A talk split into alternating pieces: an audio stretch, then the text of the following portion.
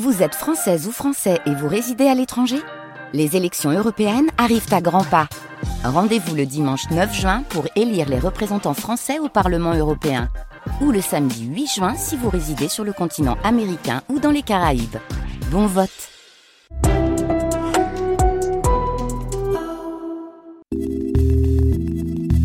Les nuits de France Culture.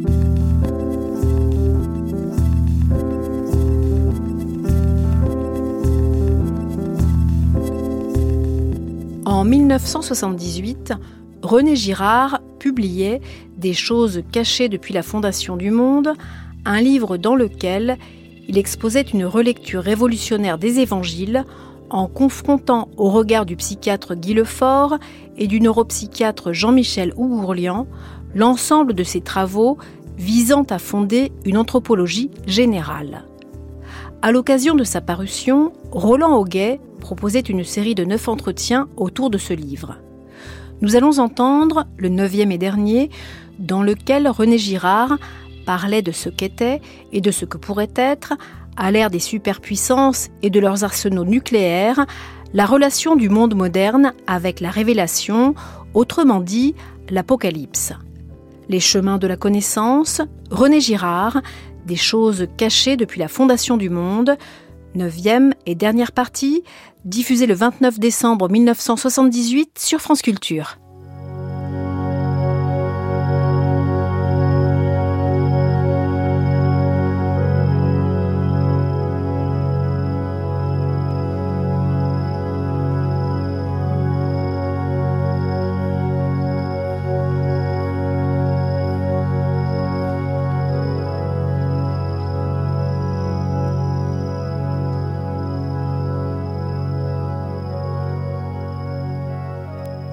René Girard, il s'agit aujourd'hui de montrer en quoi votre œuvre débouche sur des considérations très actuelles.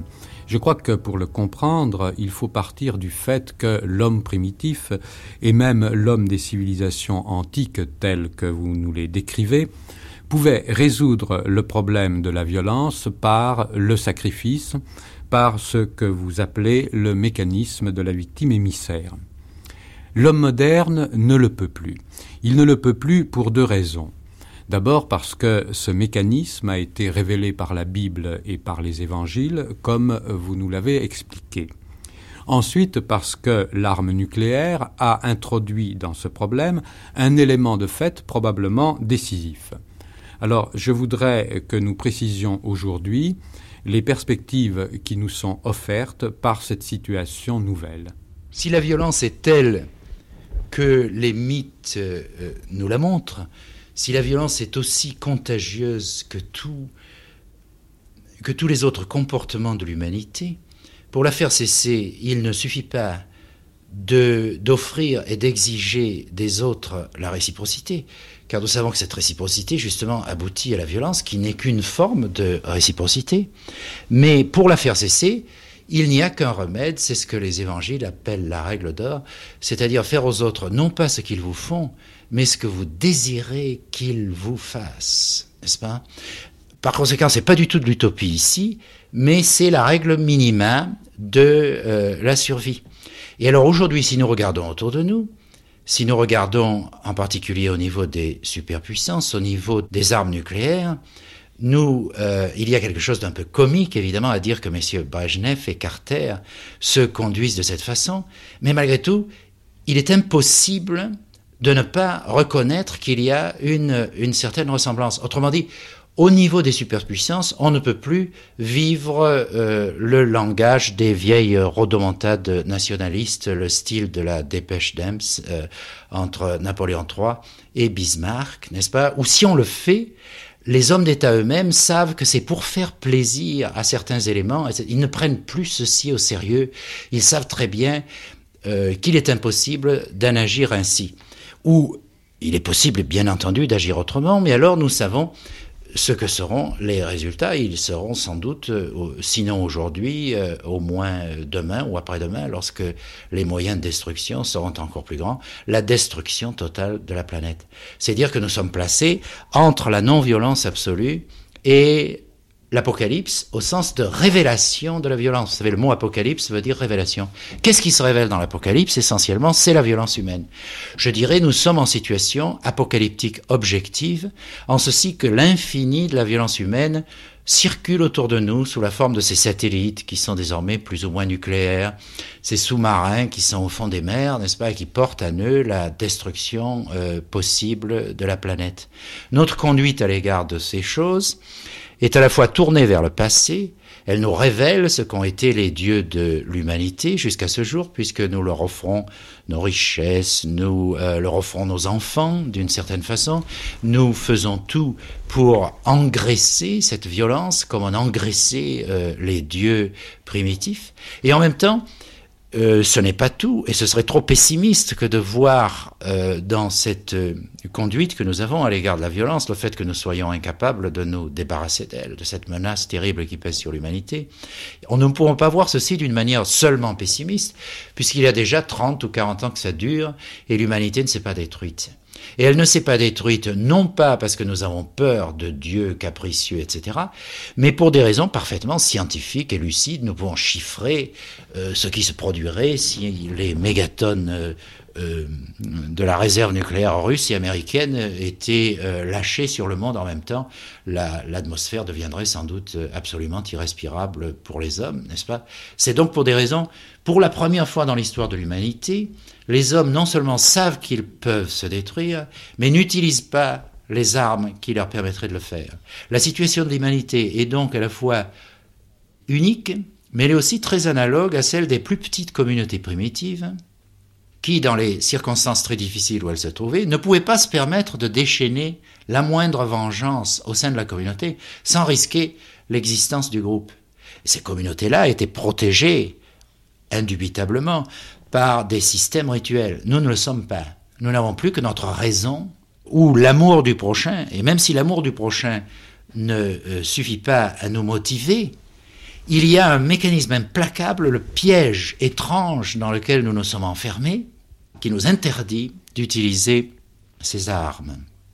Par conséquent, il n'est pas question pour moi de dire que le royaume de Dieu est arrivé, mais le fait que les hommes ne puissent ni se débarrasser de cette menace qui pèse sur eux, et qu'en même temps ils sont trop sages pour l'utiliser, montre que nous sommes dans une situation ambiguë, tout à fait extraordinaire, qui est une allusion à la fois au passé de l'humanité et au type de monde dans lequel nous sommes déjà entrés.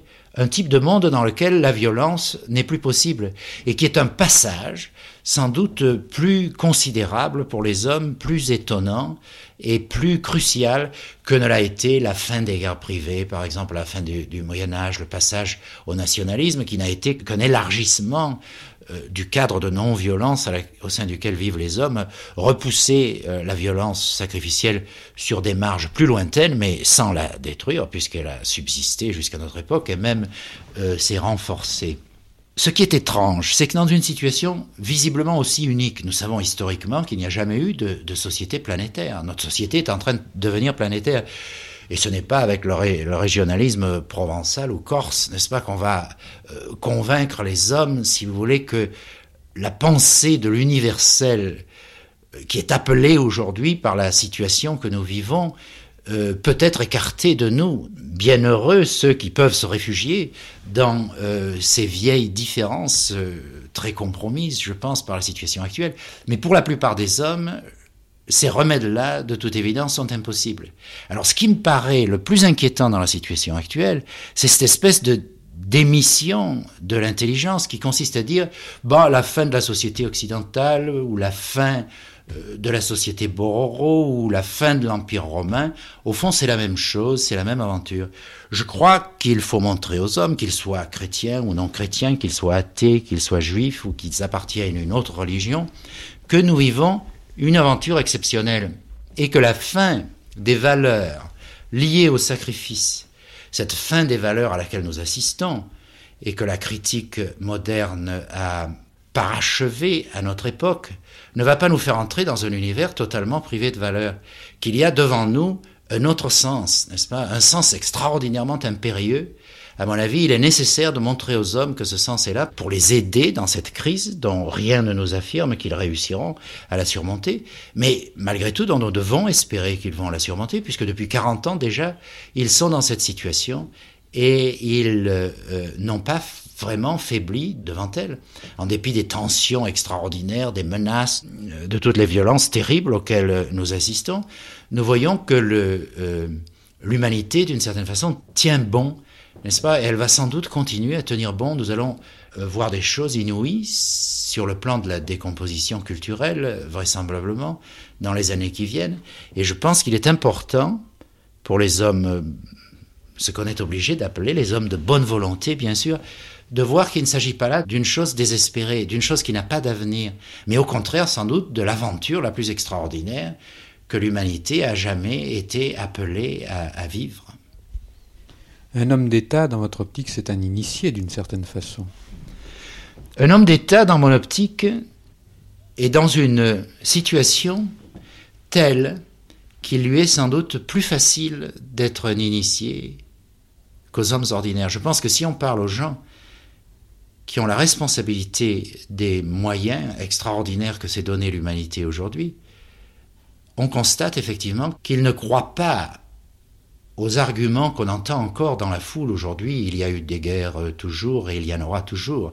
Je veux dire, je crois que euh, les responsabilités du pouvoir, ou j'espère que les responsabilités du pouvoir, la proximité de cette puissance formidable, doit apporter aux hommes une espèce de sagesse. Enfin, je, de toute façon, c'est absolument nécessaire pour que l'humanité survive aujourd'hui, et nous, nous le savons tous, n'est-ce pas?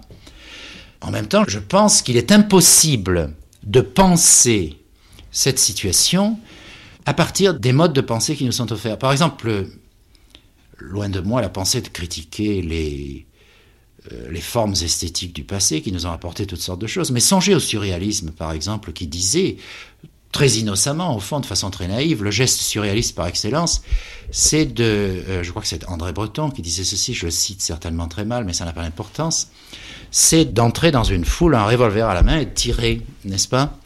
Alors, il est bien évident qu'au niveau de la bombe atomique, si nous pensons ceci, si vous êtes le dictateur absolu d'une superpuissance nucléaire, et mettons que vous soyez aux portes de la mort, parce que vous êtes sans doute très vieux, vous avez peut-être le cancer, n'est-ce pas? Il est bien évident qu'il serait plus élégant encore de faire périr l'humanité entière en la faisant sauter à coups de bombe à hydrogène. Ce serait un spectacle beaucoup plus beau qu'un simple revolver auquel nous ne pensions pas. Et si cet homme pense à partir de, des pensées qu'on nous offre aujourd'hui, s'il est livré à son instinct de mort, n'est-ce pas, qu'est-ce qui l'empêche de songer à, ce, cet acte? Lorsque j'entends M. Brejnev parler de ses enfants et de ses petits-enfants, n'est-ce pas, je, je, me sens tout de suite un peu plus rassuré que s'il était un lecteur des manifestes surréalistes. Si vous voulez, si je prends l'exemple du surréalisme, je ne veux certainement pas condamner M. André Breton, c'est pour marquer à quel point euh, juste avant la bombe atomique. Tenez, supposons que nous soyons en 1900. Vous voyez, les hommes étaient très fiers du progrès en 1900. Et chose étrange, ils accusaient souvent le, le, Dieu de la Bible de retarder ce progrès. Ce Dieu, pour eux, était le Dieu obscurantiste par excellence, qui empêchait les hommes de s'élancer vers toujours plus de puissance, n'est-ce pas, qui retardait cette marche. Aujourd'hui, les mêmes hommes, ou les hommes qui ont des attitudes très semblables sur le plan religieux et intellectuel, ont changé complètement d'attitude vis-à-vis du Dieu de la Bible, depuis qu'ils s'inquiètent de la pollution, des armes nucléaires et de tous les dangers que fait peser sur nous la technologie. Ils ont décidé que c'est le Dieu de la Bible qui nous a lancés dans cette aventure. Ils font toujours de lui, notez-le, euh, la victime émissaire.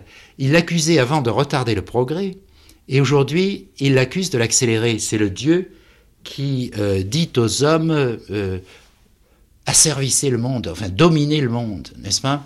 Alors, euh, dans ces deux dires, d'ailleurs, il y a quelque chose de, de très profond.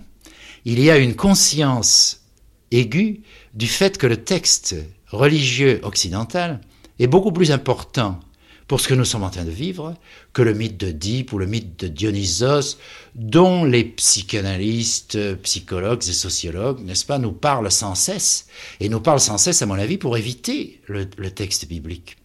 La façon dont on parle du Dieu biblique aujourd'hui et surtout la façon dont on n'en parle pas, c'est peut-être la dernière forme d'expulsion sacrificielle. Je dirais, il y a un thème sur lequel notre culture entière s'entend, est capable, c'est l'expulsion du texte biblique lui-même, qui est la chose la plus étrange peut-être de la culture actuelle. À une époque où on cherche partout les origines de nos attitudes psychologiques, sociologiques dans le passé, et en particulier dans les mythes, le texte dont on s'occupe de moins en moins, à mesure où le, euh, comment dirais-je, l'évidence de sa, euh, de sa pertinence se fait plus éclatante et d'une certaine façon plus inquiétante pour les modes de pensée qui sont à la mode, qui nous dominent, cette expulsion se, renforce. Et d'ailleurs, à mon avis, ne va pas durer. Nous allons euh, très bientôt, il va y avoir une véritable explosion biblique. Je pense. Vous voyez, on va se retourner vers ce texte. On va d'ailleurs peut-être le lire de quantité de façons, en faire toutes sortes de choses qui elles aussi sont inquiétantes, car je crois que notre époque ne peut pas ne pas pervertir d'une certaine façon tous les textes, au moment même où aussi, en même temps, elles, elles révèlent leur sens et euh, euh, je pense aussi que le, la vérité non sacrificielle du texte biblique et évangélique va, va s'affirmer dans les années qui viennent.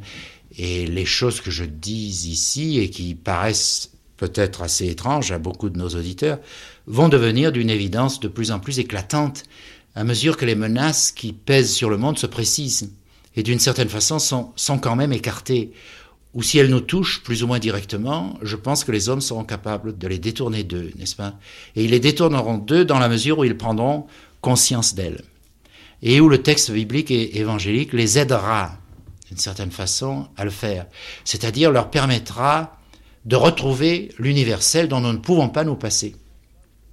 Nous ne pouvons pas aujourd'hui vivre au niveau d'une pensée régionaliste ou d'une pensée qui serait seulement la pensée scientifique de l'infiniment petit et de l'infiniment grand. Ce qu'il y a d'étrange dans notre univers, c'est qu'il n'y a plus de pensée à hauteur d'homme, véritablement, qui nous permette, qui nous aide à vivre dans l'épreuve euh, extraordinaire que vit l'humanité.